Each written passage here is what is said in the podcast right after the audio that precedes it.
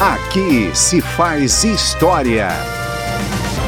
Em 22 de setembro de 2006, entrava em vigor no país a Lei Maria da Penha, importante instrumento jurídico no combate à violência contra as mulheres.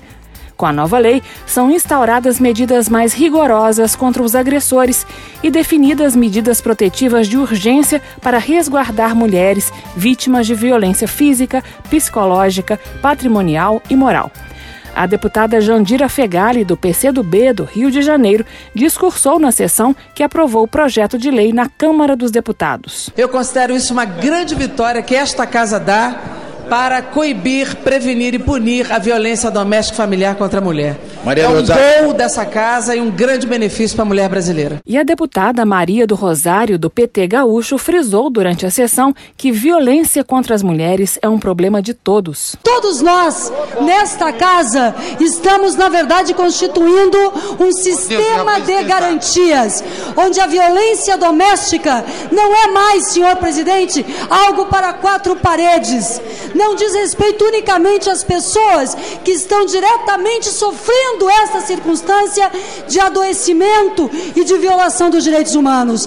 Por esta compreensão de política pública, nós estamos instituindo no Brasil uma rede de apoio e de reconhecimento onde a mulher estará apoiada nos diferentes lugares. Luísa Erundina, então deputada pelo PSB paulista, avaliou que a aprovação da Lei Maria da Penha foi uma resposta do governo brasileiro aos organismos internacionais que cobravam um posicionamento sobre esse tipo de crime. O governo brasileiro deve compromissos firmados em conferências internacionais da ONU, da OEA, de criar mecanismos legais para coibir e para punir com rigor a violência doméstica contra a mulher. A Câmara, portanto, está se associando de forma concreta à luta das mulheres contra essa tragédia que é a violência doméstica contra a mulher brasileira. Nunca é demais lembrar que qualquer pessoa pode denunciar casos de violência contra mulheres de anônima e gratuita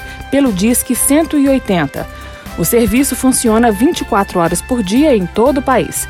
As denúncias podem ser feitas também diretamente em qualquer delegacia. Aqui se faz história.